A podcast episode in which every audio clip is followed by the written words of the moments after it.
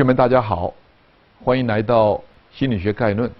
我叫彭凯平，我是清华大学心理学系教授、系主任、博士生导师。这堂课由我来主讲。今天是我们第一讲心理学导论。何谓心理学？什么是心理学？心理学应该就是心理医生治疗人的心理疾病吧？心理学大概就是读心术，可以知道人在想什么吧？呃，我觉得吧，心理学就是关于那个笔记分析啊，呃，星座分析啊，性格什么的吧。嗯，心理学应该可以帮我找个男朋友吧？嗯，或者可以帮我跟男朋友不分手，或者可以让我知道他到底在想什么。我觉得这就是心理学对我的意义。心理学呢，就是能让我更好的了解到别人，更好的跟别人相处。我是这么认为的。要定义什么是心理学，我们先可以看一看心理学不是什么。通过比较科学的心理学和虚假的心理学之间的差异，我们可以深刻的了解心理学到底是一门什么样的科学。首先，我要说心理学不是相面。很多没有学过心理学的人，第一次碰到心理学家，总是爱问一个问题：猜猜我在想什么？我经常回答：我不知道你在想什么。但我知道百分之七十五没有学过心理学的人，碰到心理学家的第一个问题总是这个问题，这是什么意思？这就是说，我们心理学研究的不是个案，研究的不是你的个人的心理，我们研究的是大众的心理，研究的是普遍的规律。科学上我们叫做大数原则。没有一个正经的经济学家会说这只股票明天一定会涨，这违反他的职业操守。违反他的职业训练，违反他的科学的原则，但经济学家可以说股市的基本规律是什么？所以科学总是研究规律的，心理学不是相面，心理学研究规律。第二个误区，很多人经常说，你们心理学就是给我们算命，预测我的前景，预测我的婚姻，预测我的工作。实话说，这也不是心理学，心理学不是算命，在某种意义上来讲。算命是一种迷信，心理学是一种科学，它讲证明，它讲证据，它更讲证伪。一九九八年，我第一次回国参加北京大学的百年校庆，我是北京大学心理系毕业生，学校邀请我回国参加校庆活动，但是因为飞机晚点，我到了机场没有任何人接我，所以寒风之中我在等出租汽车，正好过来一个道骨仙风的道士。递给我一张名片，上面写着“中国道教协会副会长”。他说啊，您正好没事儿，能不能给你算三个卦？算准了你给钱，算不准分文不取。我正好闲得无聊，我就跟他说：“你给我算算命。”他说：“第一卦呀，你一看您相貌堂堂、威风凛凛，一定是个成功人士，对不对？”你说我怎么回答？我只好说：“对。”好，一卦算准，且听二卦。他说啊，一看您天庭饱满，地角方圆，一定必有大发。可惜啊，你现在缺个好帮手，对不对？你想想，我在寒风之中等着出租车，肯定缺帮手。所以我说对，好。他立马说两卦算准，且听三卦。男人四十一枝花，您啊一定要小心桃花运。作为一个正当壮年的大学教授。我知道桃花运是我们的职业风险，所以我说啊，这也对。好，三卦算准，您掏现金。我觉得不对呀。作为一个科学家，我知道科学的原则是要证伪的，所以我立马跟他讲：对不起，你这三个卦好像适合刚才所有在国际航班下来的中国的中年男性。此话怎讲？他马上问我。我想你想想啊，这些人能够坐国际航班下来。不是成功人士，也是小有成功人士，对不对？他说对。第二，这些人都在等出租车，肯定缺帮手，对不对？他说对。第三，桃花运可遇不可求，还没来，是不是应该小心？他说也对。我立马讲，三卦全对，你得给我现金。他说你是干什么的？我告诉他我是心理学教授。他立马说，大水冲了龙王庙，我们是一家人。我们是一家人吗？我们不是一家人。他讲的是迷信，他讲的是确认，他让你相信。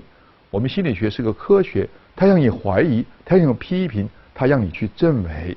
所以心理学不是算命，心理学也不是配星座、查血型、看颜色，这个都不是我们心理学正经的研究范围。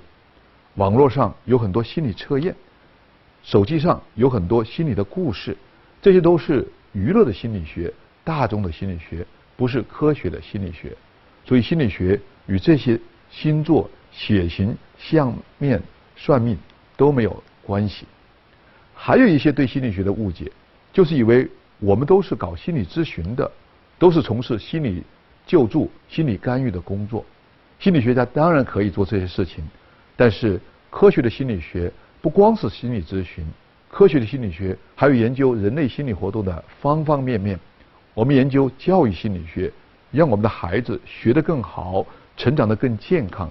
我们研究军事心理学，让我们的战士更有士气，让我们的军队无往而不胜。我们研究体育心理学，让我们的体育运动员最佳的表现出自己的竞技水平、竞技状态。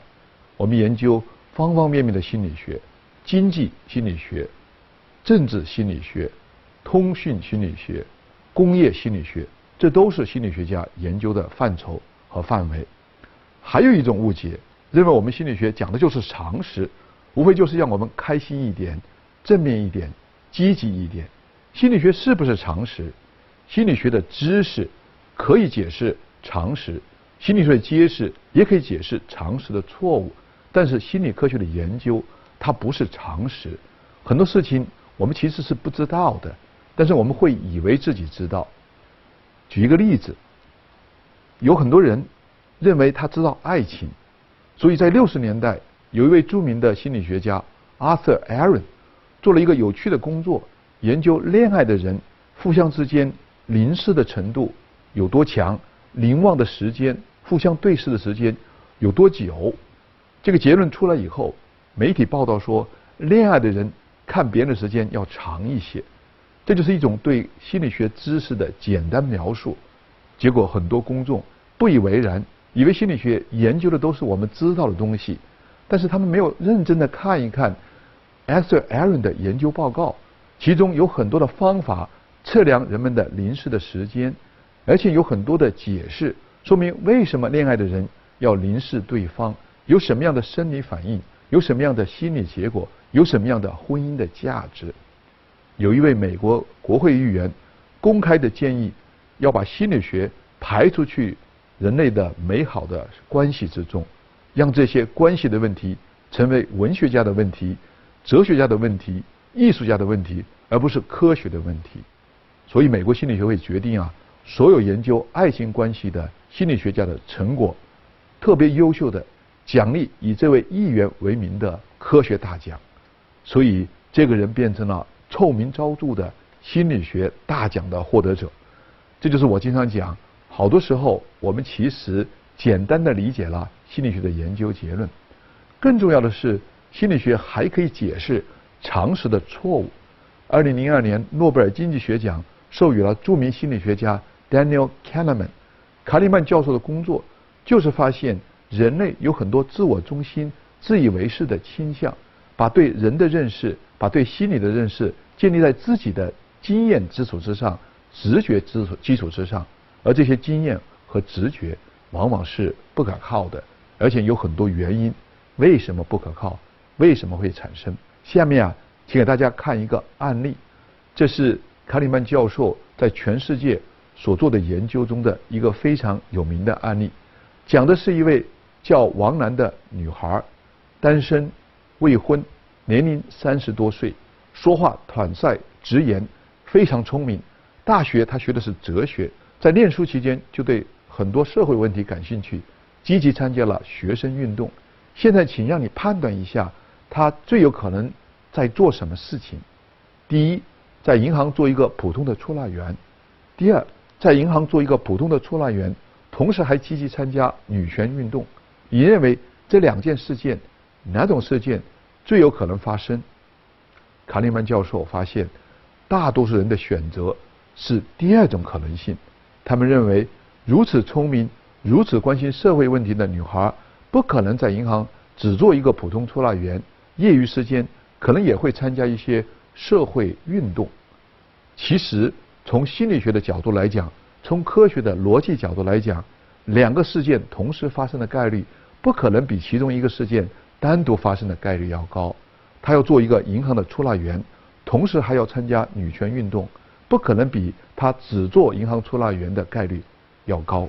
这就是联合概率的判断误差。卡里曼教授的工作证明，我们人凭直觉、凭经验做判断，很容易产生偏差。